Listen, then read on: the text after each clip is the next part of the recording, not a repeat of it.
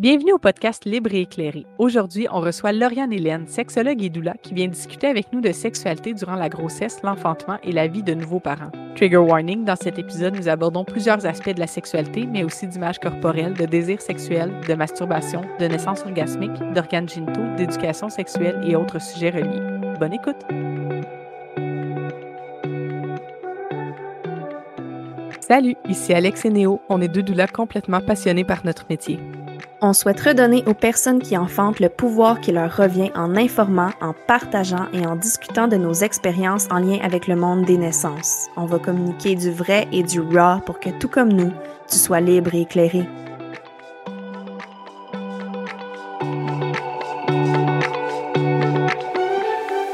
Allô tout le monde, bienvenue à un nouvel épisode de notre podcast. Aujourd'hui, je suis encore et toujours avec Alex, ma chère acolyte. Comment tu vas, Alex? Salut Néo, ça va, ça va bien toi? Ben oui, ça va super bien. Aujourd'hui, on reçoit une invitée pour parler d'un sujet particulier. Puis là, si vous avez entendu dans l'intro, on va parler de sexualité aujourd'hui pendant la grossesse, pendant l'accouchement et aussi pendant le postnatal. Et on reçoit avec nous Lauriane Hélène Gauvin, qui est sexologue, et euh, sur Instagram, Maman Sexo, si jamais vous la connaissez plus sous ce nom-là. Donc, euh, salut Lauriane! Allô, allô, merci pour euh, l'invitation. Merci à toi d'être là. On est super contente. Avant de sauter dans le sujet de la sexualité, on voulait bien évidemment que tu nous parles un petit peu de toi et que tu te présentes pour les gens qui nous écoutent. Parfait. Donc, euh, je suis sexologue, mais je suis aussi accompagnante à la naissance. En fait, j'ai ma formation. Euh, je suis vraiment que sexologue à temps plein. Euh, j'ai ma pratique privée, puis je suis aussi cofondatrice de la clinique Matrescence, qui est en train d'ouvrir en ce moment pour offrir des services psychosociaux en périnatalité. Donc, en fait, moi, j'ai, suis maman. En fait, ça, c'est très important parce que c'est comme le centre de ma pratique, la périnatalité.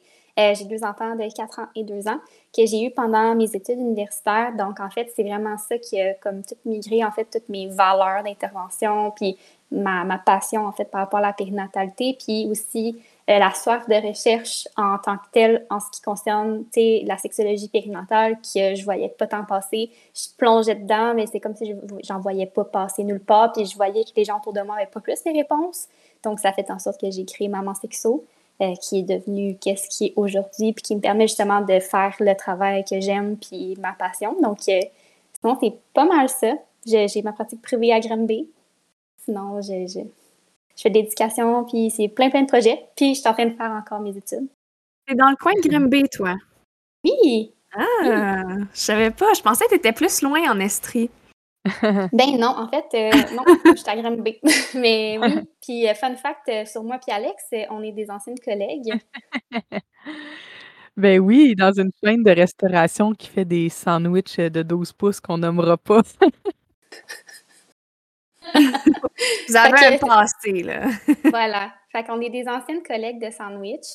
Fait que sinon, c'est pas mal ça. Fait que oui, c'est mon petit hood. ah, super. Puis qu'est-ce qui t'a amené à la sexologie, toi? Qu'est-ce qui t'a attiré à ça à la base? En fait, moi, au départ, au cégep, je voulais aller, euh, dans le fond, avocate. Finalement, je me suis rendu compte que c'était trop cartésien pour moi, donc j'étais allée en psycho. J'étais allée à l'université, une session en psychologie aussi. Puis il y avait un cours, en fait, de sexualité humaine qui était comme une introduction à la sexologie. Puis je me suis rendu compte que dans le fond, c'est toujours ça qui m'a passionnée. Mais, mes, mes travaux aussi au cégep, c'était tout au niveau de la sexualité. Toutes les affaires en psychologie, c'était plus au niveau de la sexologie qui, que tout m'intéressait. Fait que j'ai décidé de partir de Sherbrooke pour aller à Montréal pour faire mon bac en, sexologie. Puis euh, j'ai bien fait parce que c'est vraiment ce qui me passionne, puis c'est mon, mon métier de rêve. Fait que c'est vraiment ça, en fait. Je trouve ça intéressant dès le début, l'autonomie, que euh, tu voyais pas beaucoup ça passer, la sexualité périnatale. Puis je trouve ça tellement intéressant maintenant que tu te spécialises là-dedans. Est-ce que tu trouves qu'il manque euh, de recherche, qu'il manque d'informations à ce niveau-là? Qu'est-ce qui expliquerait ça, selon toi? Euh, ben, c'est très hétérocentré, en fait, là, les recherches en périnatalité, ce que je trouve un peu triste. Puis aussi, c'est très, très au niveau du développement de l'enfant. C'est comme si le parent n'existait pas au niveau de tout ça dans la périnatalité. C'était comme plus au niveau de l'enfant le parent est un être qui est censé s'occuper d'un enfant, comme si l'identité n'existait plus. Euh, fait que ça, je trouvais ça un petit peu euh, bizarre. En fait, j'essaie de trouver une façon de comme, me garder mon, mon identité, moi en tant que maman, mettons, puis d'essayer de voir les gens autour de moi comment est-ce que on peut venir chercher tout ça. Fait que je pense que les études manquent un peu de ça, tout le niveau un peu plus social, un peu plus, euh, tu sais, multisectoriel, si on peut dire, là, plusieurs sphères de la vie. Euh, parce qu'on sait que la sexualité, c'est sa six dimensions. Là. Fait on dirait que c'est comme s'il n'y a pas toutes les sphères qui sont explorées au niveau de la périnatalité, en tout cas de ce que je remarque, mais il n'y a pas, pas d'études. En fait, il y en a quand même plusieurs. C'est qu'il n'y en a pas euh, qui sont synthétisées. C'est comme si on n'en parlait pas, mettons, dans plusieurs, euh, dans plusieurs suivis avec plusieurs professionnels de la santé, dans, euh, mettons, dans les baccalauréats. Mettons, un baccalauréat, je pense que j'ai un cours sur la sexualité périnatale, puis encore là, c'était plus développement de l'adulte quand il devient un parent, puis c'était comme une slide. Fait que, mm-hmm. Je pense qu'il y a des choses qui devraient être plus spécifiques. Mais à part ça, tu sais, il y, a des, il y a des études, c'est comme si on passe pas le bon mot. on passe pas le mot, en fait. c'est plus ça, en mm-hmm. fait, que je trouvais. C'est pour ça que moi, j'y faisais de la synthétisation, parce que je voyais des études passer. C'est moi, tout ce que je pose, c'est basé sur des études et sur des choses que je lis. À moins que ce soit des posts motivationnels, mettons, que c'est plus comme pour encourager, parce que je pense que ça fait partie, en fait, de l'identité, euh, de devoir se faire encourager à aller chercher ça puis à, s'affirmer. Et c'est aussi comme le lien, parce que j'ai travaillé dans un calax dans mes stages, puis en agression sexuelle, en fait, c'est vraiment au niveau de la reprise de notre identité, la quête de soi, en fait, puis de, de reprise possession, en fait, de notre intégrité de notre corps. Puis je trouve tellement que ça se reflète beaucoup à la périnatalité. Ben oui, Surtout quand on accouche, c'est comme on partage notre corps avec mm-hmm. un autre être humain, on est un peu dépossédé de notre corps. Puis là, après ça, on arrive là, on, ne sait plus trop qu'est-ce qu'on fait avec tout ça, puis comment se retrouver. Puis moi, c'est ce que je mm-hmm. trouve intéressant d'être en périnatalité. Oui, puis c'est un peu comme si, tu sais, tu dis il y en a des études, mais il y en a peut-être un peu moins, tout ça, mais c'est un peu comme si, dans la conscience générale de tous, ben la personne que tu étais avant est la même, donc tu continues la même sexualité que tu avais. Oui. Ouais. Exactement. Ben, c'est ce que je trouve un peu déplorable dans le sens que on, on, s'habitue, on, se prépare en fait à ce que tout change. Notre mm-hmm. quotidien, notre routine, notre sommeil, notre corps. C'est bien, là, il faut se préparer à ça. Mais c'est comme si la seule sphère qu'on se dit ben, que ça, faut pas que ça change, faut pas que ça, ça, ça, ça soit nouveau, la sexualité doit redevenir comme avant. Mais pourquoi est-ce que mhm. toutes les autres choses dans ta vie doivent changer puis peuvent changer, mais que ça, non? Ça, je comprends pas comme ce, cette nuance-là, qu'on peut dire que la sexualité n'est pas, n'est pas amenée à changer. Au contraire, on est une nouvelle personne quand on devient un parent. Fait que ça fait juste du sens que notre sexualité évolue en ce sens-là. Mhm. Ah, c'est tellement beau, qu'est-ce que tu dis, c'est tellement vrai. Puis il y a aussi plusieurs idées préconçues, là, le fameux six semaines. Moi, je sais que j'en parle mhm. beaucoup là, avec mes clients, là, comme le six semaines, tu as le check-up chez le médecin, c'est dit tout est beau, let's go, on retourne euh, à la sexualité. Mais comme tu dis, on a c'est non dit, mais on s'attend à revenir à la sexualité d'avant, au rythme d'avant, aux sensations d'avant, avec euh, pratiquement notre corps d'avant, même si on le sait que ça a changé, tu sais. Mm-hmm. absolument. Oui.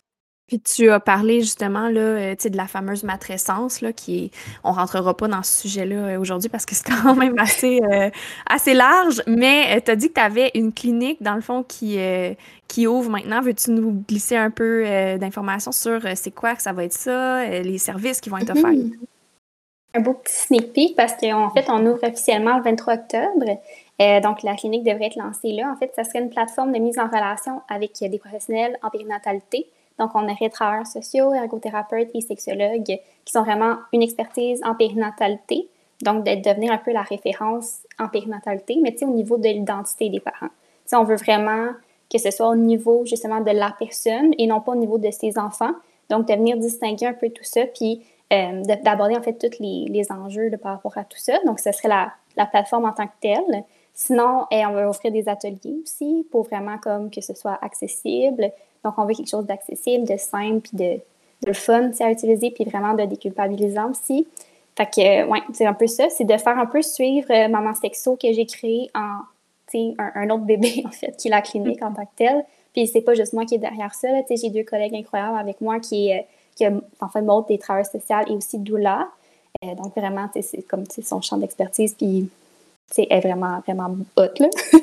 puis Caroline euh, qui est sexologue, puis elle, c'est elle qui fait le volet atelier, puis sérieux, c'est insane, qu'est-ce qu'elle fait, là, tout le matériel qu'elle a construit, puis les outils, c'est juste complètement incroyable. Que c'est vraiment une équipe complémentaire, puis on veut vraiment aller chercher des professionnels là, qui sont, qui, qui fit en fait au vibe. On, veut vraiment en fait offrir ça, comme un vibe, genre. d'aide puis d'entraide. C'est formidable. Vraiment. Est-ce que je me trompe en disant que ça, ça existe pas, ça, en ce moment, là, ce genre de, de- d'endroit-là? Non, pas vraiment. En fait, euh, c'est- il y a plusieurs professionnels en périnatalité, mais c'est comme s'il y a plein de petites modes de personnes un peu, un peu partout. C'est comme s'il n'y a pas un, un seul endroit. Je sais que la clinique à Ava, je pense que ça s'appelle, que c'est plus au niveau de l'infertilité. Puis il y a de la psychothérapie aussi, fait que je pense que c'est un peu plus là-dedans. Mais moi, je me rends compte que c'est plus, on est plus comme en collaboration qu'en compétition, on peut dire. Dans le sens que tout le monde sert à quelque chose, puis il n'y a pas tant de choses au niveau de la périnatalité, de plus en plus maintenant, heureusement. Mais comme tout est complémentaire, en fait, tout se collabore ensemble. Tu sais, Sarah Amel, Yann Bilodeau, euh, moi, dans qu'est-ce que je donne aussi, puis même Roxane Larocque qui est avec les ados, tu sais, dans le sens que Mhm. plus qu'il y a de professionnels qui en parlent, mieux c'est. Puis Ouais. plus qu'il y a de services, mieux c'est parce qu'il y a la demande, il y en a. Mhm. Fait que, ouais, c'est ça. Puis cette clinique-là, ça va être plus comme en prénatal, postnatal. Tu sais, les femmes qui sont intéressées là, par ça, est-ce qu'ils peuvent venir en, enceinte ou même avant, puis essayer de comme continuer le leur cheminement jusqu'en postnatal? Oui, en fait, la périnatalité, tout ce qui est identité au niveau de la parentalité, en fait, ça commence dès la grossesse, puis même quand on pense avoir un enfant. Euh, La crise identitaire commence là, ce que les études disent. Donc, oui, en fait, là, c'est même quand on pense avoir un enfant au niveau des, difficultés avec la fertilité, mettons, ou euh, après ça, on est enceinte, on vit des, des difficultés ou on veut se faire rassurer. Donc, oui, tout, tout, tout, tout ça. Puis ensuite, ça serait jusqu'à la période 0-5 ans. C'est un peu ça la périnatalité. Là. C'est grossesse à 0,5 ans. Parfait, merci. Ça va vraiment, sais. comme tu dis, la demande va être là, fait que c'est, c'est, c'est vraiment cool que vous y répondiez, puis ça va aider vraiment clairement beaucoup, beaucoup de parents là, dans leur identité, dans tout ça, parce qu'on le voit là, même avec les petites modes de, de réseaux sociaux là, de, de, de parents, on voit qu'il y a comme euh, des, comment dire, des, des incompréhensions, de l'essoufflement, de la fatigue, des questionnements des fois qui, qui demeurent sans réponse, puis comme tu dis, il y a de plus en plus euh, de réponses. Je pense entre autres justement à Sarah Hamel que tu as nommée, qui est tellement une grande aide euh, pour les parents. C'est vraiment beau qu'il y ait ces, ces ressources-là plutôt qu'on soit démunis seuls à la maison. On dit que ça prend un village, puis le village maintenant, il n'est plus du tout physique ou pratiquement plus. Mhm. Donc, euh, ça prend d'autres formes de, visa- de, de village, pardon, puis ça, ça en fait vraiment partie.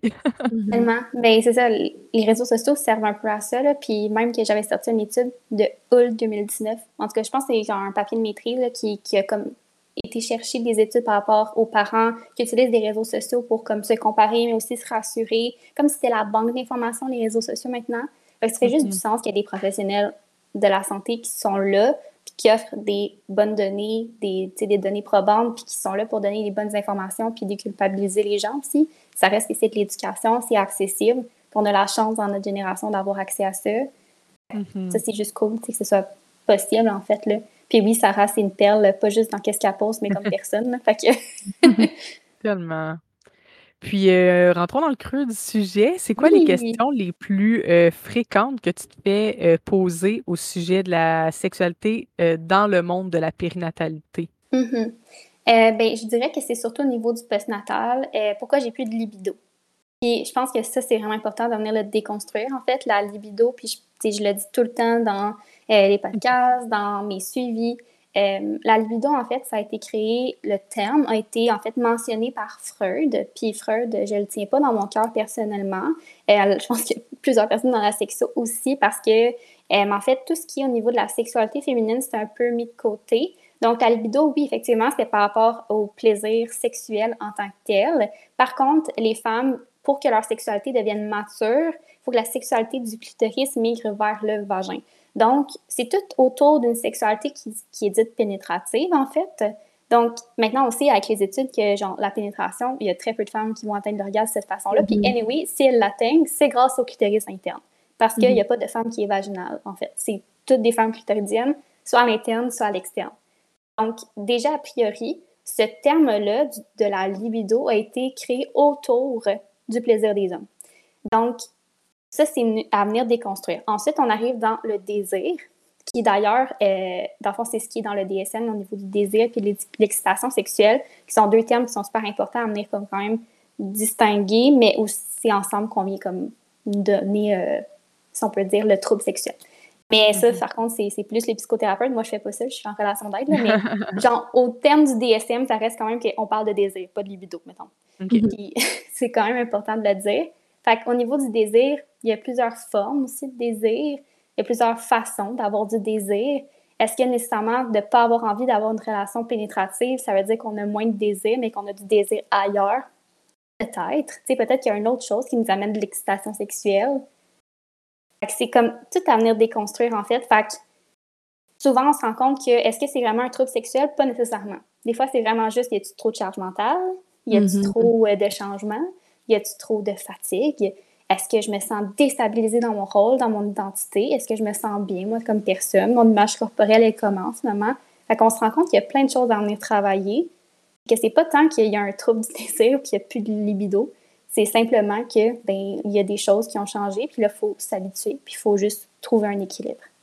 Ouais, encore une fois, la conception que tout devrait être comme avant aussi, là. Mm-hmm. Puis, tu sais, justement, en tout cas, j'aime vraiment le fait que tu nommes qu'il y a tellement de choses qui ont d'impact sur notre désir, puis que c'est pas euh, c'est pas juste quelque chose qui s'allume comme ça là euh, à tout moment puis que même si on est super stressé ou on a quelque chose dans notre vie qui nous qui nous préoccupe plus comme allô avoir un nouveau bébé c'est comme normal qu'il y a des choses qui soient euh, affectées par ça aussi mm-hmm. Puis, tu sais, il y a le désir aussi réactif puis le désir spontané, qui sont deux formes de désir différents. Puis les gens peuvent réagir de manière différente ou que ce soit comme une fois de temps en temps, que ce soit différent. Le réactif, il faut vraiment qu'il y ait une stimulation. Alors que le spontané, ils font juste penser au plaisir que la sexualité peut leur apporter, puis là, vont ressentir une excitation sexuelle. Fait hmm.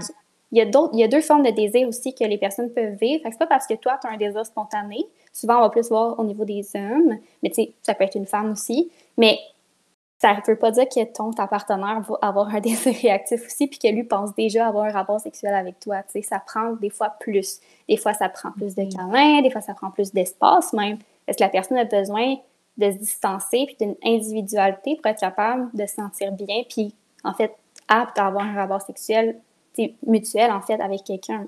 Mm-hmm. Il y a tout ça quand même à tenir en compte, mais c'est souvent une question d'environnement que je pense que c'est important de venir comme démystifier un peu c'est quoi qui se passe, puis qu'est-ce qu'on peut venir mettre en place pour que la personne se sente bien à développer sa sexualité, puis apprendre sa nouvelle sexualité, en fait, concrètement.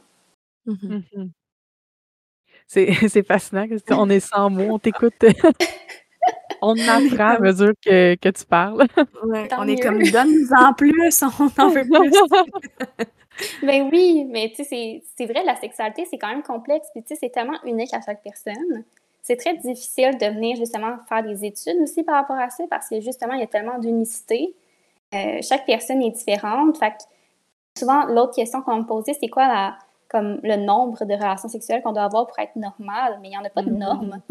genre, il n'y a pas de normes dans la sexualité, là, genre dans le sens que les kinks, ça peut être quelque chose, une norme pour quelqu'un, mais d'autres non. Tant que c'est mm-hmm. consensuel des deux côtés, il y a du consentement, il n'y en a pas de problème dans la sexualité, puis ça ne crée pas de détresse, puis ça ne crée pas de détresse aux autres. Comme il n'y en a pas de problème dans la sexualité. Puis au niveau des, du temps, mettons, il n'y en a pas non plus. Là. Il y a des gens qui peuvent avoir un rapport sexuel par année puis être hyper épanouis dans leur sexualité parce que, genre, c'est parfait de même, ils sont bien là-dedans, ils vont venir connecter différemment parce que ça aussi, la sexualité, c'est une connexion. D'autres mm-hmm. personnes, ça leur prend un rapport sexuel par semaine, puis c'est tellement juste comme propre à la personne qu'il n'y en a pas de normes, en fait. souvent, on, aime ça avoir une norme pour se sécuriser, comme la courbe de croissance avec les enfants, mettons. Comme mm-hmm. une norme, ça sert à ça. Une norme, ça sert à se sécuriser, mais dans, la sexualité, malheureusement, il n'y en a pas de norme. Fait que, you do you, dans le fond. Parce que si on se sécurise, on peut aussi se culpabiliser. Hein. Donc, euh, peut-être que ça viendrait apporter ça. Là. Oui, vraiment. Puis, tu sais, mettons, au niveau de la sexualité, plus comme pendant la grossesse, je pense que ça, c'est un gros morceau aussi parce que, sais, le consentement, je pense que c'est quelque chose qu'on doit apprendre de, a priori parce que c'est quelque chose qu'on va aussi apprendre à nos enfants. Fait que déjà, de l'intégrer quand on est enceinte, par rapport à nos propres choix en tant que femme, quand on va enfanter, par exemple, ou même pendant un suivi médical, qu'on n'est pas nécessairement d'accord, ça nous permet justement de travailler à mettre en place notre consentement. Puis au niveau du rapport sexuel aussi, mettons qu'on n'est pas bien avoir un rapport sexuel avec notre conjoint parce que, ben, crème, ça prend trop de place ou genre, je suis trop malade, ben, il faut apprendre justement à mettre des limites. Puis je pense que la grossesse, c'est une belle façon de venir mettre en place des limites parce qu'après ça, on est tellement fatigué, on est tellement épuisé. C'est difficile justement de, de juste avoir pas de fog qui vient comme cacher notre, nos limites en fait. C'est comme si on ne le sait pas trop. Oui. Ah, c'est vrai, hein? Puis là, on a commencé là, avec les questions les plus fréquentes tout de suite en parlant du postpartum, mais là, tu ouvres la porte à la grossesse. On peut y aller avec ça. On sait qu'on a souvent, là, comme doula, mais encore plus comme sexologue, j'imagine, des questions en lien avec la sexualité durant la grossesse. Donc, on pourrait rentrer dans ce sujet-là. un petit classique là, qui, qui, fait toujours sourire, mais qui est vraiment valide là, comme question, c'est la question fréquemment posée par les partenaires. Est-ce que c'est possible de faire mal au bébé en faisant l'amour? Qu'est-ce que tu réponds quand, quand, tu te fais poser cette question-là, toi? Non, il n'y a pas de danger. Mais oui, effectivement, c'est une question qui se pose quand même souvent. Euh, souvent avec les personnes qui ont euh, un très grand pénis, mettons, on peut dire, qui ont peur justement de venir. Moi, j'aime ça dire que c'est comme le, mythe du porc bébé. Mais c'est comme.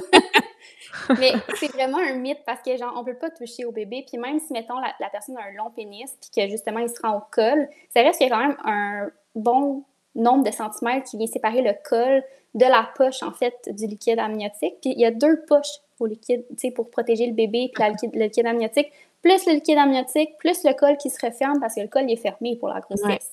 la seule manière, mettons, de pouvoir comme toucher au bébé, ça serait d'avoir justement le, le, col, le bouchon muqueux, en fait, qui s'enlève, donc le col s'ouvre. Euh, puis aussi que la, les poches des os sont crevées, donc il n'y a plus de barrière protectrice. Par contre, quand on est rendu là, c'est qu'on est rendu pas mal à accoucher. Euh, donc, c'est pas le temps de rentrer un pénis là, mettons. Ça, je dis rien, là, mais comme habituellement, non. Ça ne tentera pas non plus. C'est ça. il y a tout ce côté-là quand même que je me dis, à ce moment-là, oui, peut-être que le bouchon muqueux va partir à un moment donné vers la fin de la grossesse. OK. Par contre, il y a quand même les poches protectrices, il y a quand même un, bon nombre de centimètres entre justement où est-ce que c'était fermé puis le bébé. Tu sais, comme le bébé peut être monté en plus dans, dans ton, dans ton utérus. Mm-hmm. Fait que, no stress about that. C'est vraiment important de, de, vivre la sexualité pleinement. Puis, tu sais, c'est pas juste au niveau d'avoir peur de faire mal au bébé. Il y a vraiment des hommes aussi qui ont de la difficulté à avoir leur partenaire enceinte. Ça, c'est tout à fait valide. Comme une femme ne veut peut-être pas avoir de rapport sexuel parce qu'elle veut se connecter à son corps et à son bébé, on ne sait pas. C'est comme un genre de, gambling. On ne saura jamais tant qu'on ne l'a pas vécu. C'est unique à chaque personne, mais c'est de, s'accompagner au travers de tout ça aussi. C'est de ne pas créer de la détresse à l'autre, mais de l'accompagner dans cette transition-là parce que ça reste une crise identitaire en soi. Mm-hmm. On se questionne sur tout, même sur notre sexualité, puis même sur notre partenaire en tant que tel. La personne change, ça peut faire super peur. Mm-hmm. C'est de venir se valider en fait au, niveau de tout ça, mais je dirais que c'est plus ça plus souvent ça que je vois au niveau du partenaire qui n'aime pas nécessairement voir son, son sa partenaire changer, mettons, plus mm-hmm. que j'ai peur de faire mal au bébé. On, s'en vient quand même pas trop pire avec ça. C'est de moins en moins pire. Et on l'entend c'est vrai qu'on dirait que c'est comme peut-être utilisé un peu en excuse, là, avec un gros guillemet, mais tu sais, quelqu'un qui pourrait justement se sentir inconfortable ou, euh, tu sais, c'est quelque chose quand même que j'ai entendu, là, ben j'ai l'impression qu'on est trois, tu sais, surtout euh, plus vers la fin de la grossesse, là, mais tu sais, j'ai mhm. l'impression qu'on mon bébé est là avec nous. Je trouve ça plus difficile de faire euh, de faire l'amour à ce moment-là. Puis là, ben, il y a complètement un arrêt des relations sexuelles. Si ça convient aux mhm. deux, moi, je me dis, ben, fine, ça vous convient, c'est parfait. Mais s'il y a des frustrations, à ce moment-là, qu'est-ce que tu conseilles à un couple comme ça qui Qu'est-ce qu'ils peuvent faire pour retrouver leur connexion s'ils la vivent pas dans leur sexualité, euh, par pénétration, mettons? Là? Mhm. Mais tu sais, au niveau de la frustration, premièrement, souvent, quand ça devient au niveau de la frustration, c'est qu'il y a des choses qui ne sont pas discutées. Fait que la mhm. communication, c'est la première chose. Première chose à faire, hey, je me sens pas bien, euh, genre, je me sens frustrée, je comprends pas trop pourquoi. Euh, j'aimerais que tu m'expliques pourquoi est-ce qu'on est plus distant. Parce que des fois, c'est souvent ça, c'est une incompréhension. Dans la frustration, c'est de pas comprendre non plus. C'est comme une crainte aussi. Fait que, OK, ma partenaire veut plus avoir de rapport sexuel avec moi. Mettons qu'on donne cet exemple-là mais je comprends pas pourquoi. Ça allait bien dans les deux premiers trimestres. Pourquoi est-ce que là, tout d'un coup, elle veut plus? Et on discute mm-hmm. pas, puis on crée des frustrations de part et d'autre, puis là, ça, ça enclenche quelque chose de plus gros. Donc, discuter. A priori, mm-hmm. c'est ça. Après ça, de voir c'est quoi les besoins, c'est quoi les attentes. Donc, mettons que euh, la personne se sent trois, comme tu as dit l'exemple, euh, ben, juste de partager ce sentiment-là. Hey, je me, je me, sens comme à trois quand on a un rapport sexuel comme ça. Est-ce qu'on peut trouver d'autres alternatives pour connecter? Puis te ramener à quel point la sexualité, c'est la connexion aussi? Mais je te dirais que le best des best, s'il y a trop de frustration qu'on n'est pas capable de communiquer, ben, ça serait de consulter. Puis même avant même que ça l'explose, tu sais, consulter, c'est pas juste quand on, a une problématique nécessairement, c'est de venir trouver un équilibre. je pense que pendant la grossesse, puis pendant la période en fait périnatale au complet, c'est juste ça qu'on doit faire, trouver de l'équilibre. Donc, mm-hmm. il y a ça, mais je dirais la discussion, l'ouverture, ça dépend tellement des besoins des gens, puis des attentes aussi, puis comment est-ce que leur couple est, c'est quoi leur dynamique. Mais oui. il n'y a pas vraiment de réponse fixe. Je pense que c'est juste d'essayer de, se comprendre, en fait. Mm-hmm. C'est intéressant ça que tu nommes que dans le fond, tu n'as pas besoin d'attendre que le problème survienne, voire éclate avant d'aller euh, consulter une sexologue. Donc, tu peux, euh, mettons, euh, préventivement, tu sais que tu tombes enceinte, tu le sais, je sais pas, quelqu'un qui a facilement des problèmes avec l'image de son corps ou avec l'image mm-hmm. du corps de son, son ou sa partenaire. On pourrait déjà à ce moment-là aller consulter pour essayer de garder un équilibre, de le conserver, de, de s'adapter à tous ces changements-là et tout ça. Oui, vraiment. Mais j'aime dire à mes clientes que je suis comme un boutin, un boutin, mon Dieu, un bottin à outils. un bottin à outils. Dans le sens qu'ils peuvent piger les outils nécessaires qu'ils ont besoin. Moi, j'ai plein d'informations à leur donner, j'ai plein d'outils à leur donner, puis euh, de l'aide, en fait, mais c'est eux qui les appliquent après ça. moi, je suis là pour leur donner justement du bagage, puis des, des choses à mettre dans leur sac à dos qu'ils n'avaient peut-être pas avant de vivre cette expérience-là. Fait qu'effectivement, ça peut être vraiment de manière préventive. Puis je pense que c'est très important, le préventif, avant même que d'intervenir. Souvent, mm-hmm. c'est un peu la notion qu'on oublie que la prévention est super importante, même au niveau de l'éducation à la sexualité. C'est bien plus important de prévenir avec l'éducation à la sexualité que de devoir intervenir parce que, mettons, il y a eu agression sexuelle. Fait qu'il y a toutes mm-hmm. ces notions-là quand même qui sont hyper importantes, de faire des parallèles aussi. Mais oui, tu sais, j'ai de la misère avec mon estime corporelle, je veux avoir un enfant, j'aimerais ça travailler ce problème-là tout de suite. Mm-hmm. Fine, let's do it. C'est quand même important de le faire. Puis tout le monde a besoin de travailler l'estime de soi, l'image corporelle. Ça fait juste du bien d'avoir un espace sécuritaire pour en parler aussi. Là. Moi, je trouve ça ah, intéressant ce que tu nommes parce que, tu sais, c'est. On dirait que la conception euh, que j'entends de la, de la sexologue ou, euh, tu sais, c'est ben ah j'ai pas de problème euh, de lubrification tu sais un problème physique là tu sais j'ai pas de mhm. problème d'érection pourquoi j'irais voir une sexologue mais il y a tout l'aspect émotif tu sais nommé l'image corporelle ça en fait partie aussi tu sais c'est un peu comme ça qu'on a qu'on apprivoise aussi notre sexualité, c'est est-ce qu'on est bien dans notre corps en premier? Après ça, on explore un autre niveau, tu sais. Fait que je trouve ça vraiment intéressant, justement, les gens qui vivent des défis plus émotionnels, émotifs en face à leur sexualité, ça peut être aussi une façon, euh, une ressource à aller voir, tu sais, d'aller consulter des sexologues. Absolument. Ben, tu sais, comme je disais tantôt, il y a six dimensions à la sexualité. Je référerai à mon post Instagram parce que, genre, on préfère un podcast mm. complet là-dessus, là, mais il y a six dimensions à la sexualité. Puis, puis moi, il faut que j'évalue ces six dimensions-là quand je fais une évaluation sexologique. Souvent, les gens arrivent en me disant, j'ai plus de libido, puis pensent parler juste de qu'est-ce qui passe dans le lit. Absolument pas. La sexualité, c'est l'ensemble de ta vie en, en tant que telle. Qu'est-ce qui vient toucher ton identité, les différentes sphères de ta vie, Qu'est-ce que tu penses au niveau justement social? C'est quoi pour toi le consentement? Qu'est-ce que tu as eu comme éducation à la sexualité? Comment est-ce que ça se passe dans ta vie? Comment tu es capable de mettre tes limites? Es-tu capable de t'affirmer? Il y a plein de choses à explorer dans la sexologie. C'est tellement pas juste le rapport sexuel. Puis ça, c'est tellement important de venir comme enlever cette vision-là de la sexologie. C'est comme, c'est tellement pas que ça. Souvent, on va aborder pendant l'évaluation sexologique, par les deux, trois premières rencontres, là, on va plus parler au niveau du sexe, mais on ne réaborde pas ça avant des fois, là, 10 euh, rencontres, là. quand même. Parce qu'il y a d'autres choses à venir aborder. Puis des fois, on aborde que, mettons, on vient équilibrer au niveau de la charge mentale, on vient équilibrer au niveau euh, de la formation de soi, l'image corporelle. Puis là, hop, les rapports sexuels reviennent. Hey, je me sens tellement mieux, c'est venu tout seul. Oui, mm-hmm. ça se peut. Ça se peut que ce soit juste ça, tu juste des petits blocages. Puis l'organe sexuel le plus important, c'est le cerveau. Fait que s'il y a des blocages au niveau du cerveau, c'est là qu'il faut travailler d'abord. C'est super intéressant. Vraiment. Si on rentre dans le côté plus technique, euh, quand toujours là, euh, à propos de la grossesse, est-ce qu'il mmh euh, y a des positions à éviter, à favoriser au, niveau des rapports sexuels? Ben, je te dirais que c'est pas vraiment, en fait. C'est comme un peu le sport. Dans le sens qu'il y a des femmes qui vont s'entraîner jusqu'à la fin de leur grossesse, puis ça va bien aller parce qu'ils l'ont toujours fait, puis genre, c'était correct. ça dépend comment tu te sens dans ton corps aussi.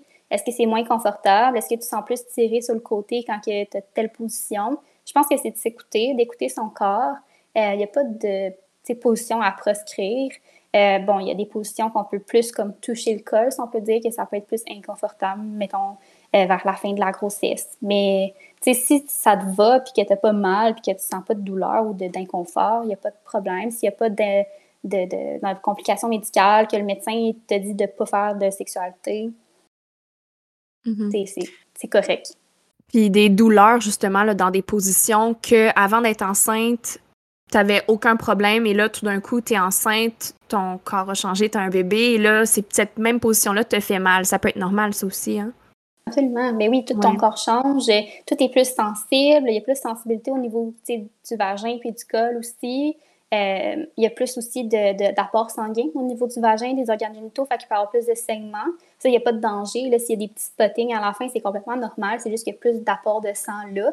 Euh, s'il y a beaucoup de saignements, non. Évidemment, il faut appeler, faut aller à l'urgence ou appeler un médecin. Mais euh, à part ça, il y a la sexualité est safe pour ça aussi. ce qui peut arriver, par contre, aussi, c'est des petites micro-contractions parce qu'il faut comprendre que le l'ocytocine, c'est ce qui en fait, ce qui est activé lors euh, d'orgasme.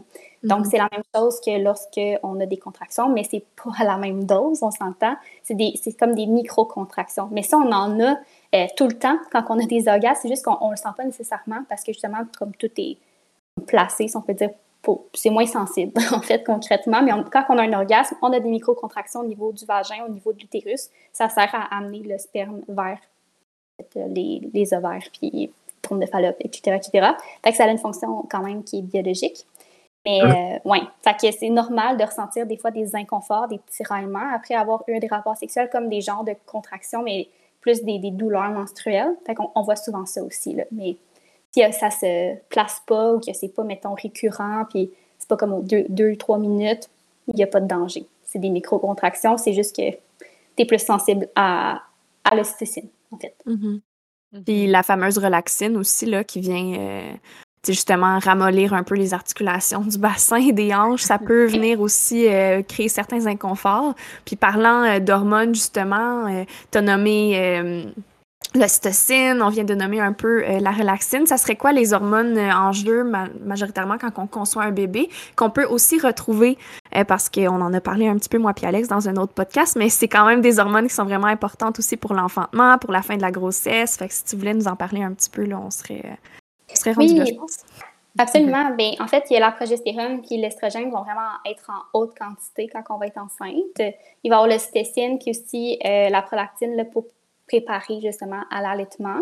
Euh, quand on est justement dans l'accouchement, ben, ça va être vraiment comme l'ocytocine qui va comme être activé. Fait faut vraiment être bien. Souvent, on, va être stressé là, pour l'accouchement, mais c'est de toujours se rappeler qu'on est bien. Mais ça, des filles, je suis sûre que vous, êtes, vous l'abordez vraiment bien, lui, sur vos réseaux sociaux. Mais tu sais, il faut être bien, il faut être dans la pleine conscience. C'est un peu le genre, le même, le même mindset qu'on doit avoir quand on a un rapport sexuel parce qu'il faut activer le système nerveux parasympathique dans lequel on est dans la plénitude, qu'on est bien, qu'on est dans le bien-être, qu'on est dans la, la relaxation, tu sais. Puis en fait, ça prend ça pour accoucher, euh, dans le fond, de manière très douce, si on peut dire, même si on s'entend que c'est très intense, là, comme un niveau d'intensité, mais de douceur. Mais je pense que c'est un peu parallèle avec la sexualité aussi, parce que ça peut être aussi ça. mais moi, c'est un peu comme tout ensemble. Puis lorsque, en fait, le placenta est délivré, ben, on va embarquer sur la prolactine, en fait, au niveau justement de, pour installer l'allaitement. Puis il va y avoir une chute drastique au niveau des hormones, de l'estrogène et de la progestérone, mais je te dirais que c'est plus l'estrogène qui va paraître. C'est là qu'on va voir plus au niveau euh, des pressions postpartum, baby blues, euh, que ça va être plus difficile au niveau de l'humeur. Puis j'avais lu une étude aussi qui avait dit que l'avoir, en fait, le placenta qui se délivre en, en c'est aussi peu qu'une ablation des ovaires. Donc, ménopause puis postpartum, ça se ressemble quand même pas pire. C'est juste qu'à un moment donné, ça revient après ça, la prolactine va venir inhiber les autres hormones. Donc, ça va faire en sorte que justement, ben, on ne va pas avoir de règles à un certain moment parce que la prolactine va être trop sécrétée pour pouvoir produire du lait pour le bébé pour que ce soit possible. Puis, Mais c'est toute une fonction aussi euh, archaïque, si on peut dire. Parce que dans le temps, dans les hommes, euh, des hommes des Cro-Magnons, si on peut dire, qui se promenaient, uh-huh. qui étaient uh-huh. nomades, ça servait justement à ce que, ben, plus longtemps on allaitait l'enfant, ben, il y avait moins de procréation, tu sais. Donc, ça permettait justement de se déplacer dans ce temps-là et de faire des. Mm-hmm. De distancer les enfants entre les enfants parce que si euh, on retombait tout le temps enceinte là, avant que la, protection existe, ben, tu sais, un mois, après avoir eu un enfant, ça serait un petit peu, intense, là, pour leur vie.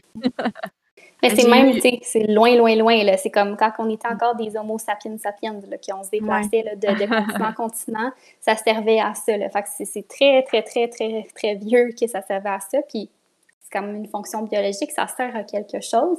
Quand on n'allait pas puis que la prolactine n'est pas tant stimulée, euh, ben, clairement que l'estrogène va remonter plus rapidement. Mais on va quand même sécréter de la prolactine puis de l'ocytocine avec nos enfants parce qu'on va materner, on va coller, on va. Fait tout ça, quand même, se tient dans le postpartum, puis ça reste que l'estrogène va avoir descendu tellement drastiquement que ça peut prendre un petit temps avant qu'il remonte. Là. Oui. Mm.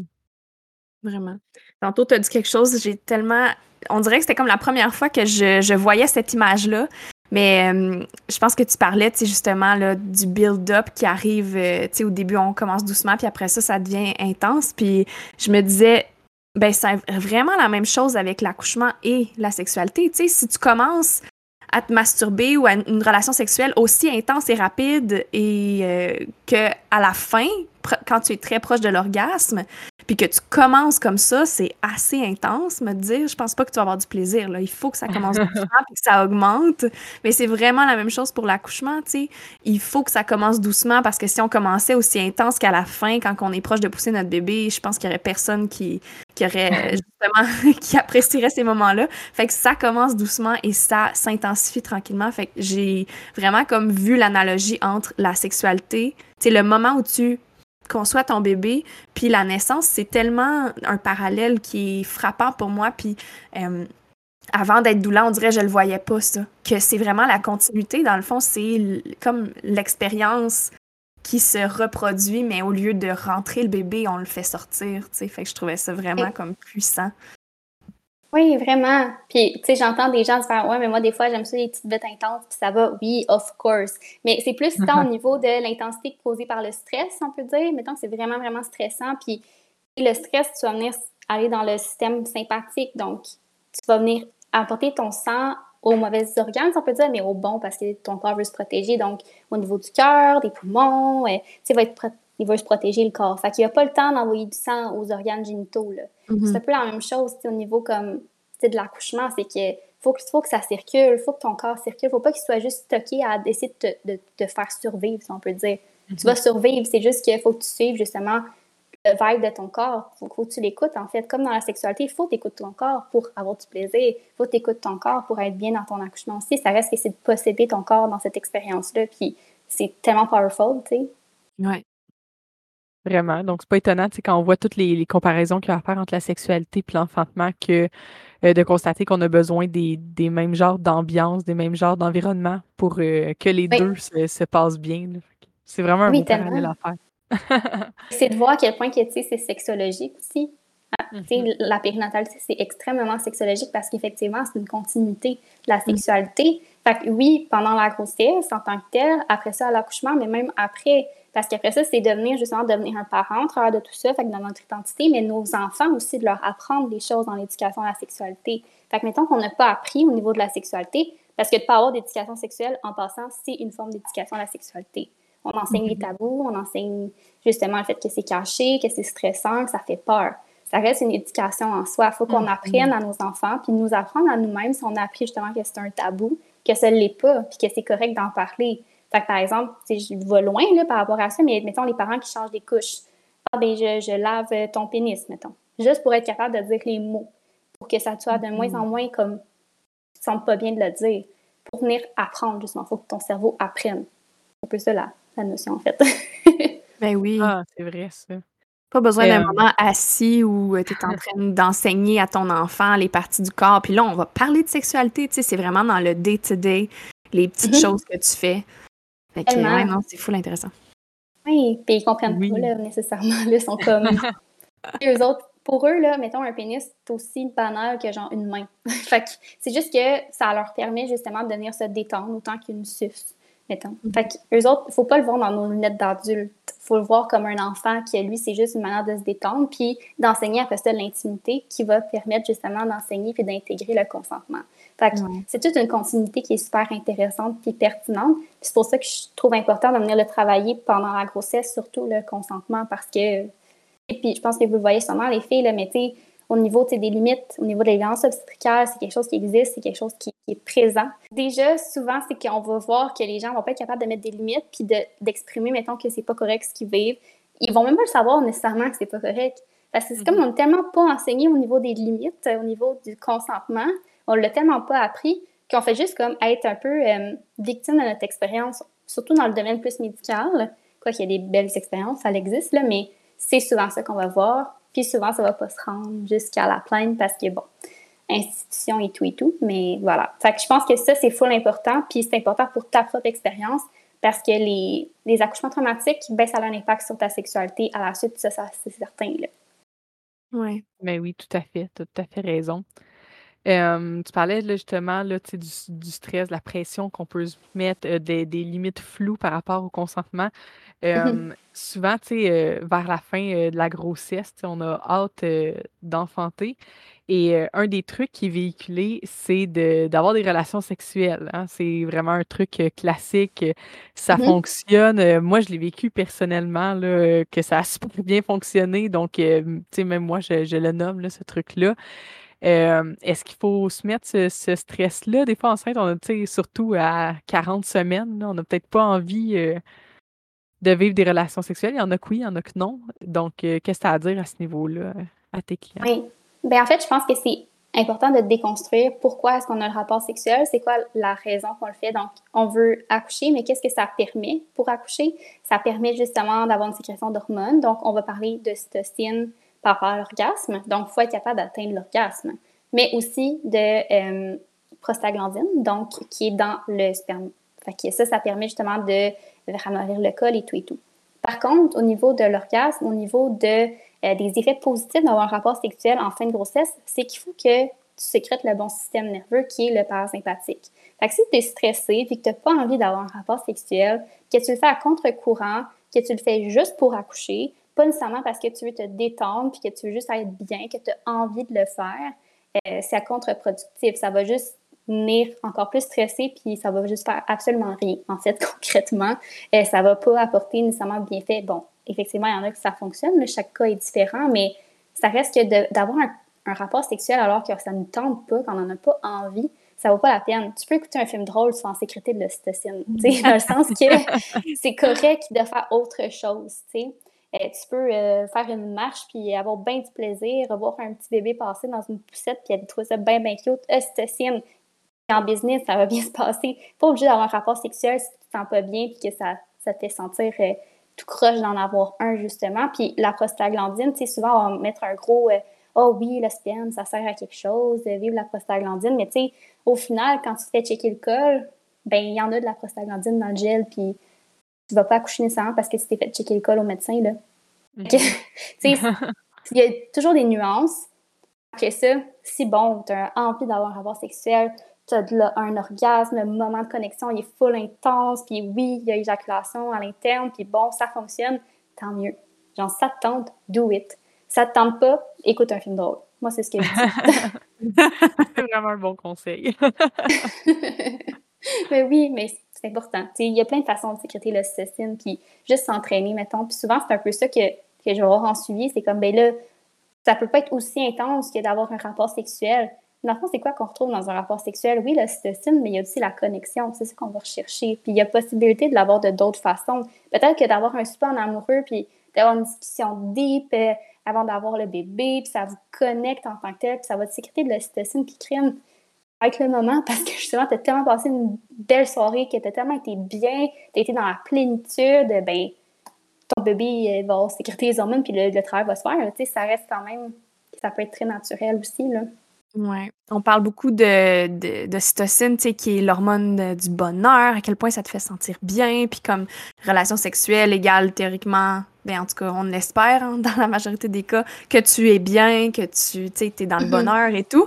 Alors qu'à l'opposé, ocytocine, c'est aussi contraction, puis souvent les femmes associent contraction avec euh, douleur et euh, euh, désagrément. fait que, euh, ouais, c'est comme un peu la connotation qui qui fit pas ensemble, tu sais, qu'on entend souvent. Puis j'aimerais ça qu'on aborde un peu peut-être les naissances orgasmiques. comment est-ce mm-hmm. qu'une femme peut se rendre justement à ressentir du plaisir? Puis quel genre de plaisir est-ce qu'on parle? Est-ce que c'est vraiment le même plaisir que quand on a un orgasme au niveau plus sexuel lors d'un rapport sexuel ou c'est différent? Qu'est-ce que tu as à nous dire un peu là-dessus? Je pense que c'est plus au niveau justement de à la fin, mettons l'accouchement orgasmique, ça va être la délivrance. C'est comme au niveau justement, tu sais, un orgasme à la fin, il y a une fin, puis ça va sécréter des hormones. Donc, clairement, on va avoir eu l'ocytocine qui va avoir été là tout le long, qui est le même que justement comme les orgasmes. Donc, ça c'est relié ensemble. C'est plus pour ça qu'on parle justement au niveau orgasmique, parce que ça va sécréter les mêmes hormones. Ça peut apporter un certain plaisir chez une personne aussi, euh, justement de sentir euh, le plein pouvoir de son corps, d'être en possession de son corps, d'avoir de l'empowerment aussi, ça peut apporter justement ce sentiment-là gratifiant. Euh, mais aussi, au niveau plus biologique, physiologique, si on enlève plus le côté psychologique, ben, il y a le clitoris qui est dans le canal. Fait que, nécessairement, quand le bébé passe, quand la tête passe, ben, ça va venir stimuler le clitoris à l'interne.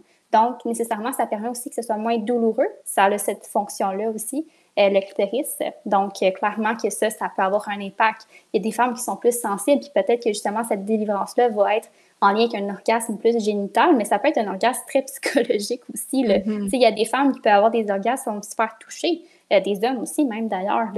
C'est très, très, très nuancé. Ça dépend comment tu te sens en fait. sais, un orgasme, il faut que tu sois bien dans ta tête puis dans ton corps.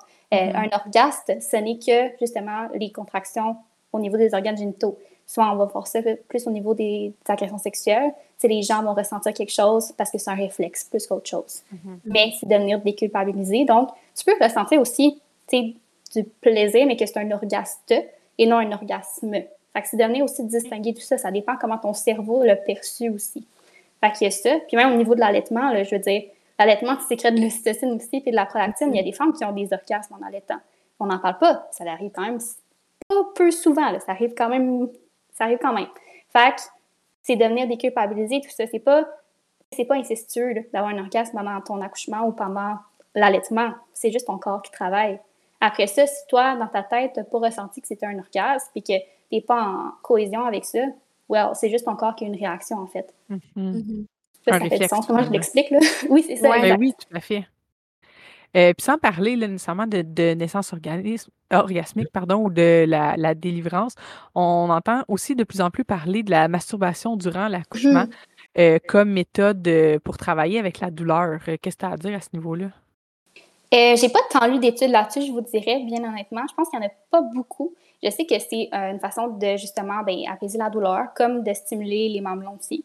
Puis justement, ça peut aider à venir enclencher les contractions. Tu sais, sécréter plus de cytocine, mais tu sais, au final, si tu n'es pas à l'aise de toucher ton clitoris ou de toucher tes mamelons, puis que c'était mieux justement être dans ton petit cocon, écouter de la musique douce, tu sais, le but c'est de venir sécréter les hormones nécessaires à ce qui est un accouchement apaisant, puis dans tout ce que tu as envie d'avoir, euh, qui soit aussi cohérent dans tes valeurs. Fait que si la personne est à l'aise d'avoir justement de se toucher le clitoris, puis que ça peut aider well, oui, ça peut très bien aider comme n'importe quelle autre stratégie, mais il faut vraiment que tu sois bien de le faire parce que sinon.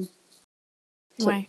Ben, tu sais, plus de, plus de sécrétion de cytocine égale aussi théoriquement plus d'endorphine. Fait que tu sais, quand tu passes aussi dans cette espèce d'état altéré-là où tu es comme plus dans le bien-être et euh, vraiment zen, ben je peux, je peux l'imaginer, on dirait, tu sais, justement, là, euh, que c'est pas... Tu sais, oui, il y a le, le, côté physique et biologique, comme tu le nommes, mais il y a aussi une grosse, un gros aspect mental, tu sais. Si t'es vraiment dans le, la relaxation et le bien-être, ça, je pense qu'il y a plus de chances que ça arrive. Puis, tu sais, je peux mm-hmm. faire peut-être un, un, aparté avec une expérience personnelle, mais quand, mettons, euh, à la fin de ma grossesse de ma fille, euh, tu sais, je me, je me, souviens de vouloir tellement, tellement accoucher, là, puis là, j'avais entendu là, la technique de stimulation des seins, qui est tellement moins tabou, on s'entend, on entend tout le temps de, de stimuler les mamelons, de faire du tire-lait, personne n'en dit rien, pourtant, alors que c'est quand même, euh, tu sais, ça peut être quand même sexuel aussi. Mm-hmm. Euh, puis, je me souviens d'être assis là devant la télé à regarder une vidéo d'une doula qui expliquait sur YouTube comment faire pour euh, stimuler les mamelons, pour essayer de déclencher un travail, puis ça me tentait tellement pas, là. Tu sais, j'étais là hein, pendant 20 minutes à me stimuler les mamelons, alors que pourtant, pendant une relation sexuelle, pour moi, c'est quand même une zone érogène. Mais là, dans cette situation-là, ça me parlait pas pantoute. J'étais comme, non, mm-hmm. ça, ça marche pas. Donc, tu sais, à quel point quelque chose peut être vraiment, dépendamment du contexte, de toute notre implication émotive aussi, ça peut vraiment être euh, complètement différent, là. Oui, mais tu sais, même par rapport à ça, justement, comme tu dis, si tu n'attends pas de te toucher les seins, genre, c'est correct, là, tu sais, c'est de pas tout suivre les choses que tu n'as pas envie de faire non plus, tu sais, si tu n'as pas envie de faire quelque chose, tu le fais pas, puis c'est tout. C'est la même chose au niveau de l'allaitement, tu sais, mettons que tu es stressé parce que ça, tu n'es juste pas bien, l'allaitement, ça peut prendre plus de temps à s'installer ou ça peut être plus mm-hmm. difficile, plus que tu es stressé. Puis souvent, on va voir justement au niveau hospitalier, les personnes vont tellement être stressées que ça va être difficile d'installer l'allaitement à, à l'hôpital, mais à la maison, oh, ils sont tellement sécures que là, ouf, OK, c'est parfait, ça, ça, se passe super bien finalement. Mais tu sais, il faut être sécurisé pour que ça mm-hmm. fonctionne. Bon, je dis l'allaitement en tant que tel comme exemple à partir, mais il y a tellement d'autres facteurs qui peuvent faire en sorte qu'un allaitement, ça fonctionne pas puis que ça chie, là. Mais quand même, je pense que c'est important de le nommer que d'être sécure puis de pas être stressé, c'est comme la base dans accoucher, allaiter, oui. euh, dans tous tout, tous les cas, il faut, faut, le faire. Puis tu sais, c'est pas, c'est, pas d'être irréaliste puis de se dire, OK, mais j'ai pas le droit d'être stressé de bord. Non, absolument pas. C'est normal d'être stressé parce que c'est une expérience qui est nouvelle. Mais c'est correct de venir aussi se valider dans tout ça puis de, de le dire justement, OK, pourquoi est-ce que je me sens comme ça? Pourquoi est-ce que j'ai envie justement de, de, faire plein de choses?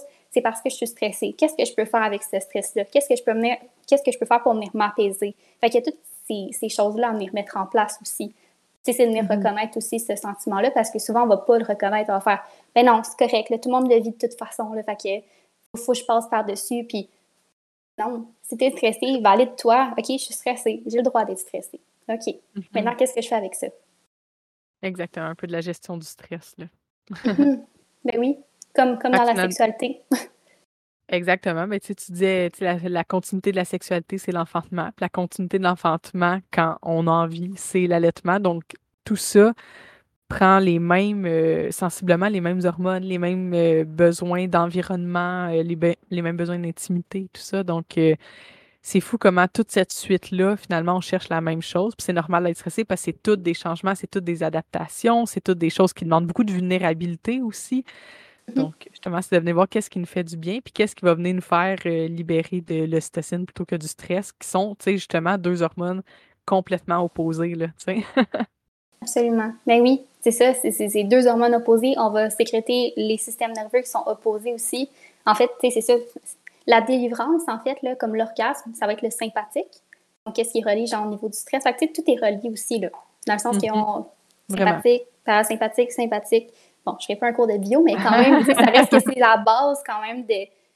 Il faut que tu actives les bons systèmes nerveux. Un ne peut pas être activé sans l'autre, comme les hormones, mm-hmm. c'est contre-productif. Si, mettons, tu as de l'adrénaline, puis là, tu essaies de sécréter euh, de l'ocytocine, bien, ça se peut que ce soit un petit peu plus difficile. Ouais.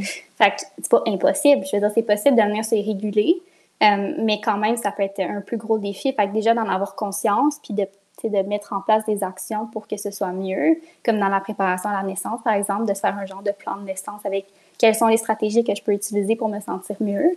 Puis ce que je trouve intéressant aussi, c'est d'avoir un plan comme backup césarienne, mettons, que ça se passe pas mm-hmm. nécessairement bien, que je pense que c'est important justement d'être réaliste, que de nommer aussi tout ce qui sont des stresseurs. Fait que si j'ai peur d'avoir une césarienne, bien, faisons un plan d'intervention, un plan d'intervention, mais un plan de naissance d'un coup que c'est une césarienne. Comme ça, tu es quand même préparé mentalement à ce que ça se peut que ça arrive, puis au moins ça va se passer de la manière que j'ai envie que ça se passe.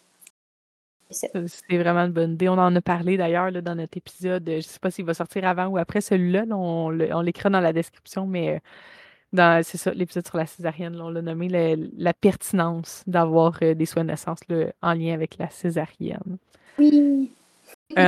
si on continue à parler là, de, l'enfantement en tant que tel, du, du logis, il y en a beaucoup qui sont inquiets un peu avec euh, ce que ça fait physiquement, là, vraiment, euh, c'est ça, directement relié à notre corps, à nos organes génitaux.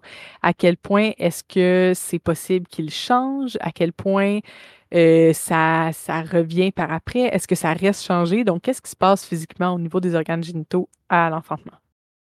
oui, en fait, même pendant la grossesse, là, les, la vulve peut devenir extrêmement enflée. Euh, parce que, comme j'ai dit tantôt, il y a un afflux sanguin important au niveau des organes génitaux, c'est complètement normal. Fait la vulve ne va pas ressembler à ça euh, avant ni après.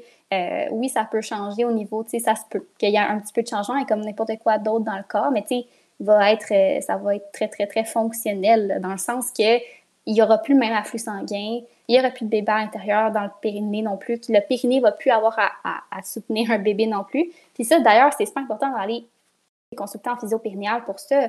si on sent que c'est différent au niveau des rapports sexuels, c'est pas nécessairement que ta vulve va changer, mais peut-être que ton périnée, ben, il a besoin de travailler. Fait que je pense que c'est plus là.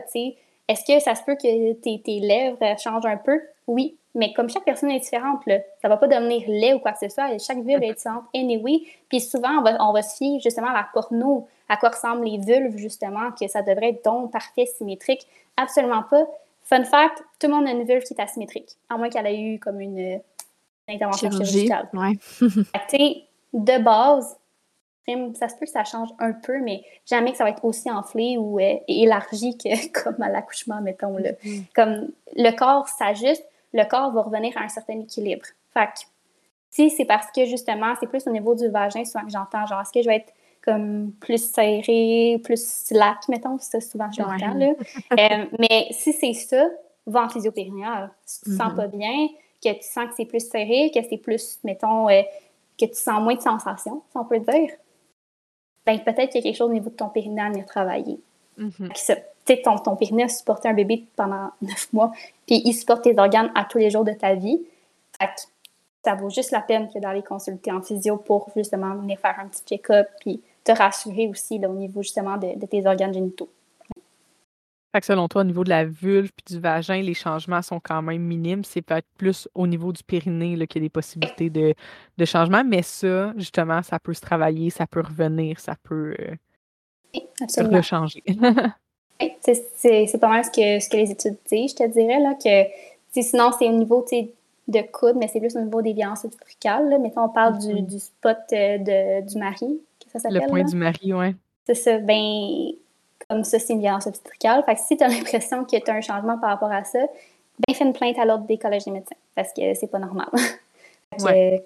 C'est ça. C'est plus ça, mais sinon, à part ça, ça va pas être ça va pas être aussi enflé qu'une grossesse, ça sera pas élargi à, à, vie parce que ça permet au bébé de passer. Au contraire, le corps, il s'adapte, il est adaptatif, puis il va juste comme revenir à un équilibre normal. Fait Jamais on aurait pensé, quand on regarde notre beau petit ventre plat qui se serait étiré autant avec un bébé, ben c'est la même chose pour nos tissus du vagin. des fois, on se dit, hey, ça s'étirera jamais. Euh, c'est comme passer un melon d'eau, mais non, vraiment pas, parce que ton corps est fait pour s'étirer, puis il va s'étirer et il va se replacer après, tout comme ton mm-hmm. ventre se replace. Ben, Absolument. Mais oui, comme l'utérus redevient tout petit, là, je veux dire, mm-hmm. ça, ça, devient énorme, un utérus, là, comme, ben, mm-hmm. comme si c'était énorme, énorme, mais ça devient quand même très, ben très gros, là. Genre, c'est assez impressionnant, là, comme, c'est tout petit, là, quand on regarde justement là, des maquettes, là, d'utérus, c'est minuscule, là, genre, oui, effectivement, c'est surprenant, un corps est surprenant de, de toutes les façons, tu sais, ça reste que, même si ça a changé un peu ta vue, pour vrai, te supporter un bébé dans ton corps, te créer un bébé, on peut-tu prendre deux minutes juste pour comme acknowledge, puis genre reconnaître que ton corps est vraiment puissant? C'est pas grave si ta vulve elle a un mini peu changé, que ta lèvre gauche est un petit peu plus longue qu'elle l'était. OK, fine, mais comme t'as quand même réussi à avoir un enfant, puis c'est de venir trouver des belles façons de ton corps quand même, puis de, de, juste le voir comme quelque chose de beau, puis dans, dans toute sa splendeur en fait. Là puis mm. de venir trouver d'autres caractéristiques et de se concentrer justement sur nos défauts. Puis, alerte, tout le monde a des défauts dans la vie. c'est correct d'en avoir aussi des défauts. Mm-hmm. Puis tu sais, tu l'as nommé, mais je pense que n'importe qui qui écoute le podcast, qui se questionne un peu sur des particularités, tu sais, à eux vraiment, ben, d'aller voir physiothérapeute périnéal, sexologue, tu sais, il y a mm-hmm. des professionnels, puis même la physiothérapeute périnéale peut être vraiment un bon atout en prénatal et ensuite mm-hmm. de continuer en postnatal. Puis, si jamais il y a eu des, euh, des traumas ou quelconque, il y a des choses reliées à votre accouchement qui, qui, vous, qui vous travaillent émotionnellement, physiquement, ben, c'est vraiment d'aller euh, voir euh, ces personnes-là. Puis, je pense qu'on peut, on peut sauter un petit peu là, avec le postnatal, justement. Qu'est-ce que tu conseilles dans la guérison du corps, mais plus comme de de l'émotif relié à ton corps. Qu'est-ce que, qu'est-ce que les femmes peuvent faire ou les personnes qui enfantent pour se réapproprier justement ce corps-là qui a été partagé pendant des mois? Mais je pense que c'est des transitions, hein, parce que c'est normal d'avoir justement un moment comme le quatrième trimestre qui est vraiment très, très, très relié à ton bébé. C'était pas se culpabiliser justement de profiter de ce, de ce moment-là de fusion avec le bébé. Quand on commence justement à ressentir un certain détachement, à comme on est prête à justement reprendre un peu plus de notre identité, je pense que c'est de s'écouter.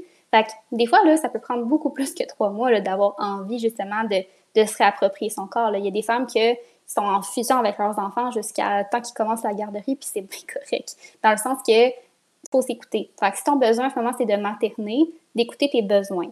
Après ça, de se réapproprier l'identité, je pense que c'est important justement de euh, voir maintenant qui je suis comme personne, peut-être de venir voir c'est rendu quoi mes valeurs, rendu quoi ma vie en ce moment, qu'est-ce que je veux voir à long terme, euh, comment je me perçois moi dans mon corps, comment que je me perçois dans mon image corporelle, dans mon estime de moi, euh, dans mes compétences autres que maman, parce que souvent on va vraiment être comme plongé dans qui je suis comme mère.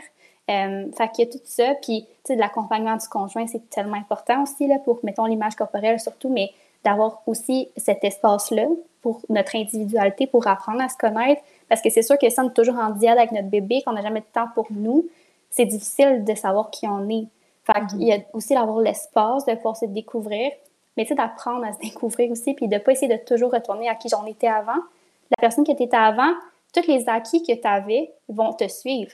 Mais ça se peut que tu sois une personne complètement différente, puis c'est tellement correct. Il faut juste que tu prennes le temps de savoir c'est qui maintenant cette personne-là. Mm-hmm. J'aime ça que tu nommes le fait que, euh, tu sais, autant avoir besoin d'individualité, puis de se reconnaître, puis de se retrouver qui on est, c'est super valide, autant que les gens qui ont envie de vraiment materner plus longtemps.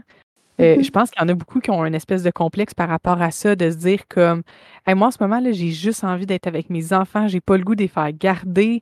Puis, tu sais, mm-hmm. la, petite enfance, là, ça dure pas longtemps. Là, fait que, tu sais, si t'es là-dedans là, euh, à 200 000 euh, ben c'est correct, ça va passer, c'est un temps qui va passer, puis, tant que, comme tu dis, là, je pense que la communication reste la clé, là, de communiquer à ton conjoint, moi, je sais, qu'ils seront pas petits longtemps, nos enfants ou notre enfant, donc j'ai envie d'être full on là-dedans, puis de, notre couple est encore là, on peut trouver comment euh, avoir nos petits moments au travers, mais, en ce moment, je suis vraiment, je me sens bien dans mon rôle de mère, j'ai envie de de me concentrer là-dessus, ben c'est super mmh valide aussi. Là. Puis après ça, ben, c'est justement de retrouver son identité après tout ça, parce que ça peut être une espèce de clash là, une fois justement que la petite enfance est terminée. Là.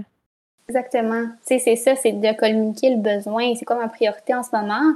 c'est sûr que des fois, de communiquer, de trouver des compromis, c'est important. Puis souvent, c'est là mon rôle de sexologue. Genre, justement, les besoins sont discordants, mais on veut quand même être ensemble et trouver un terrain d'entente on reconnaît les besoins de l'un et de l'autre, mais on a quand même besoin d'avoir un petit espace à nous. Ça se peut qu'il soit tout petit l'espace, puis à un moment donné, il mm-hmm. s'élargisse, puis il s'élargisse, mais comme tu dis, c'est une transition, c'est transitoire. Fait que c'est pas grave, ça dure un certain temps, c'est juste qu'il faut communiquer justement qu'est-ce qui se passe. Parce que si tu fais juste être en diade avec ton bébé, par exemple, puis que tu communiques pas à, mettons, ton conjoint, que justement, tu as besoin d'être en diade, que tu as besoin de profiter de ce moment-là, puis lui, il comprend pas, ça ramène dans la frustration. Pourquoi est-ce que mm-hmm. moi, je me fais mettre de côté? Mais il n'y a pas de communication, on ne comprend pas les besoins de l'un et de l'autre. Fait c'est tout le temps important de venir le dire. Puis, tu sais, je disais comme si c'était super facile de communiquer, mais ça ne l'est pas. C'est une compétence de communiquer. C'est pour ça qu'on existe les travailleurs sociaux, les sexologues, les psychologues. Quand il y a justement des consultations de couple, c'est souvent qu'on a de la difficulté à communiquer. Puis c'est tellement correct parce que la majorité des gens n'ont pas appris à communiquer au niveau mm-hmm. des émotions, du consentement, puis la sexualité concrètement sais, surtout ça. C'est comme si on apprenait à pas parler de la sexualité, puis on a des discussions tellement banales de la vie de tous les jours, puis finalement, la sexualité, ça fait partie de l'intimité. C'est pas important d'avoir la discussion. Moi, ce que j'aime dire à mes clients, c'est parler de sexualité, ça devrait être aussi facile que de parler de qu'est-ce qu'on met dans le sac à couche. Il n'y a rien de plus banal de se dire, OK, mets ça, ça, ça dans le sac à couche. Puis oui, ça se peut que ce soit des fois frustrant parce que, mettons, ton chum, il a oublié de mettre les baby wipes dans le sac à couche. Puis là, ben, Colin de bien, c'est frustrant. Mais ça se peut, mais il faut se communiquer. Ben, la prochaine fois, j'aimerais ça que tu y penses au baby wipe. Tu sais, c'est comme, il faut communiquer.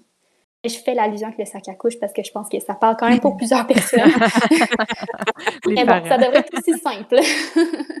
Ah, c'est bon ça. On parle beaucoup là, justement de, du couple, l'adaptation pour le couple. Est-ce que euh, ça arrive euh, des, couples où euh, autant dans l'inquiétude avant, mais autant après, qu'il y a eu un impact sur leur vie de couple par rapport au, à, être présent? À l'accouchement. Tu sais, il y en a des fois qui sont comme Hey, je veux pas que mon chum me voit dans cet état, dans cet état-là, ou qui nomment carrément Je veux pas que mon chum voit ma vulve dans ce, contexte-là. Donc, est-ce que il y a des choses à faire par rapport à ça, autant avant qu'après? mais je pense que déjà, mettons, de faire les exercices d'étirer mettons, la vulve, puis de préparer à ça, je pense que ça pourrait être intéressant, justement, de comme un peu déconstruire, de désexualiser la vulve, si on peut dire, que ça va servir justement au passage d'un bébé. Après ça, si tu es vraiment pas à l'aise avec ton corps, il y a des façons que ton chum ne voit pas ta vulve pendant l'accouchement aussi. Là. Mm. Genre, il peut se placer différemment, mais si l'enjeu, c'est de ne pas vouloir se faire voir dans sa vulnérabilité, je pense que ça serait quelque chose quand même à discuter avec un professionnel. Genre, pourquoi est-ce que tu te sens pas en sécurité avec cette personne-là? Pourquoi est-ce que tu ne veux pas te montrer en sécurité avec cette personne-là? Mettons, pas en sécurité, mais vulnérable plus, là. Dans le sens que euh, je pense quand même que c'est de se questionner pourquoi, c'est quoi nos motivations.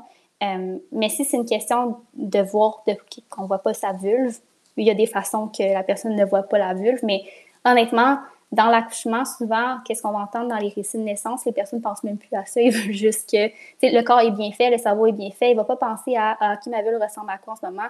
Il va juste penser à, accoucher, en fait, puis à avoir mhm. l'enfant. Fait que l'inquiétude, souvent, va être là avant. Puis pendant le processus de naissance, c'est tellement dans le moment présent aussi, là, que c'est très difficile de, de, prévoir justement tout ça, mais de s'écouter, de mettre des limites et de discuter. Fait que ça revient quand même encore à la communication, mais quand même, je pense que ça, c'est important. Oui, ça vient parfois aussi là, du, du, partenaire qui peut être, euh, tu sais, on, on, on, a parlé justement de la réticence de la femme à ce que son conjoint voit euh, sa vulve ou son partenaire voit la vulve qui s'étire, mais je pense aussi que ça peut venir justement de l'autre personne, tu sais, qui n'a pas envie de voir ça, puis tu parles de se questionner, puis je me dis, ben c'est aussi de se questionner qu'est-ce qui a influencé peut-être le fait que tu n'as pas envie de voir ça? Est-ce que c'est des choses que tu as entendues, des gens qui ont dit des. Tu sais, des, des, fois, des mononcles, des matantes qui ont parlé de, d'histoires d'horreur ou de choses qui se sont vraiment étirées, que ça a déchiré. Puis là, toi, tu as été marqué avec ça, puis tu es comme, hey, moi, je veux pas voir ça, je veux pas avoir cette image-là de, de, de, ma personne que j'aime. Fait que, tu sais, c'est mm-hmm. d'aller aussi justement questionner un peu tout ça. Pourquoi est-ce que tu, tu veux pas? Qu'est-ce qui fait que ça bloque? Puis je pense encore une fois, tu sais, d'aller voir quelqu'un, ça peut vraiment euh, quand je dis aller voir quelqu'un, je parle d'une sexologue. ça peut vraiment aider. Même une psychologue aussi pourrait, euh, je pourrais être efficace, je pense, pour euh, aller débloquer tout ça. Absolument. Mais oui, de se préparer justement mentalement. Mais tu sais, les récits des autres personnes, c'est comme la pire chose parce qu'on est amené à se comparer, puis ça crée des mm. peurs. Puis, tu sais, les personnes ne font pas ça dans des mauvaises intentions, mais moi, je le vois comme des des commentaires genre non sollicités quand on est en postpartum avec nos bébés. C'est pas nécessairement quelque chose qu'on veut entendre. Fait que ça, je pense que c'est important de mettre des limites. Mettons, quelqu'un a dit Hey, moi, là, je pourrais te dire mon accouchement, tu peux te dire Ben non, je suis désolée, j'ai pas envie d'en entendre parler parce que j'aimerais ça m'approprier ma propre expérience. Fait que ça, je pense que c'est important aussi de mettre des limites. Puis on parlait, tu sais, pendant le podcast, on a parlé, parler parler, de mettre justement nos limites puis de travailler le consentement, mais ça, je pense que c'est la première chose à faire tu n'as pas envie d'entendre le récit de quelqu'un, tu peux lui dire non, désolé, j'ai vraiment pas envie. Euh, c'est pas que je veux invalider ton expérience, c'est juste que j'ai pas envie genre, de me créer des, des peurs, puis j'ai envie mm-hmm. de m'approprier ma propre expérience à moi. Fait que voilà. Oui, exact. Puis je pense, ouais, je pense aussi de se comparer en général dans sa sexualité, autant euh, en grossesse, mm-hmm. euh, en postnatal. sais, moi, j'ai une amie justement qui m'a dit, tu sais, elle m'a mentionné qu'elle préférait qu'on n'en parle plus parce que ça faisait partie de ses enjeux. Elle se comparait beaucoup. Puis sa sexualité avec son partenaire avait vraiment, vraiment changé. Puis je pense que ça l'affectait énormément. Puis elle venait comparer justement nos dynamiques de couple qui sont pas pareilles. Puis je pense que ça aussi, c'est quelque chose, tu sais, à peut-être éviter en postnatal aussi, de venir comparer, tu sais, que c'est quand la reprise des rapports sexuels, c'est quoi le, le, le, rythme à, lequel on le fait, tu sais. Donc il y a tout ça aussi là qui peut venir jouer sur la mm-hmm. culpabilité, sur comment tu te sens dans ton couple. Fait que je pense que c'est important de le garder ensemble, puis comme tu dis depuis tantôt, de le communiquer, puis d'en s'en parler, tu sais. Mais chaque personne est unique, chaque personne a leur propre norme au niveau justement de la sexualité, de leur périnatalité, de l'expérience périnatale au, complet, en fait, là, dans les valeurs, dans comment on veut vivre notre périnatalité aussi. Puis je pense que c'est important justement de se respecter là-dedans aussi. Puis oui, de se comparer, je pense que c'est la pire chose qu'on peut faire là, dans, notre expérience de, de, parents. Quoique ça peut être très rassurant aussi. Comme je disais, l'étude, je pense au début du podcast là, de Huld qui parlait que ça peut être vraiment quelque chose qui peut être stressant, mais aussi quelque chose de déculpabilisant. Fait que Je pense de mm-hmm. trouver un équilibre au travers de tout ça, mais de mettre nos limites quand on n'est pas bien. Surtout que ce soit sollicité, justement, comme tu as nommé. Si tu as envie de jaser avec ton groupe d'amis pour voir la diversité d'expériences, puis te dire, hey, je suis une parmi tout ça, ben c'est parfait. Mais si c'est pas euh, sollicité, euh, ben c'est là que, que, ça amène des problèmes puis de la comparaison peut-être plus malsaine. Mm-hmm, exactement. Ben, euh, pour conclure, c'est ça, on pourrait conclure justement avec le, fait que la, fameuse reprise de la sexualité après l'enfantement, euh, le fait que je pense que on se doute ce que tu vas nous dire là, avec la communication qui a été le, mot de, l'épisode d'aujourd'hui.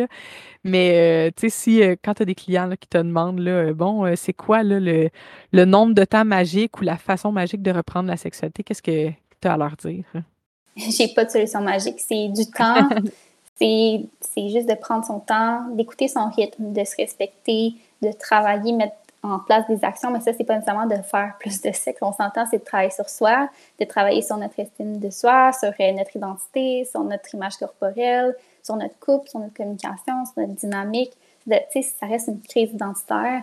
Fait que c'est long. c'est très, très long, une crise identitaire. Euh, mais c'est pas nécessairement, euh, ça se résout, là. ça peut se résoudre une crise quand même. Puis ça fait peur, le mot crise identitaire, mais c'est juste normal. C'est, juste de tout notre, notre, monde au complet chavire, puis on devient quelqu'un d'autre, puis notre vie change au complet. Fait que ça fait juste du sens. C'est une continuité, en fait, à tout ça. Puis ça peut être très, très beau, en fait, d'avoir une introspection de soi. Donc, euh, oui, je dirais qu'il n'y a, pas de, il y a pas de solution magique à part euh, le temps. Ouais, c'est plate comme réponse, mais ça reste quand même que c'est ça. Mais ben oui, puis si jamais vous avez des questions plus au niveau médical sur votre situation particulière, ben vous pouvez toujours demander à vos sages-femmes ou médecins, euh, puis mm-hmm. aller consulter des gens. Mais merci tellement, Lauriane, d'avoir été avec nous. Merci à vous. Ça a été vraiment une belle conversation. Est-ce que tu veux nous dire où est-ce qu'on peut te trouver, puis peut-être nous parler là aussi s'il y a un site Internet pour ta clinique? Ça s'en vient. Le, site Internet va être très bientôt. On peut s'inscrire à une infolette pour avoir accès à toutes les informations. Donc, c'est clinique par en bas, matrescence pour la clinique. Sinon, moi, on peut me suivre sur Maman Sexo sur Instagram. Euh, j'ai mon site Internet aussi, mais je dirais que tout va pas mal migrer vers la clinique, mais ça va être à, rediscuter éventuellement. Fait que Maman Sexo, Clinique Matrescence, puis c'est pas mal ça. Merci. Merci infiniment. Et oui, comme d'habitude, on peut trouver euh, aussi dans la, description du podcast nos propres Instagram à nous. Donc, euh, néo.doula et Alex Doula et le Instagram de euh, notre podcast aussi, libre et éclairé.podcast. Donc, hey, merci encore tellement. C'est tellement pertinent. Je pense qu'il y a plusieurs personnes qui vont se sentir un petit peu plus sécurisées face à leur propre expérience périnatale en lien avec la sexualité. Tant mieux, je suis contente. C'est ce que j'essaie de porter comme message. Fait que parfait pour ça. Merci à vous, les filles. Merci. Merci. Bye. Bye.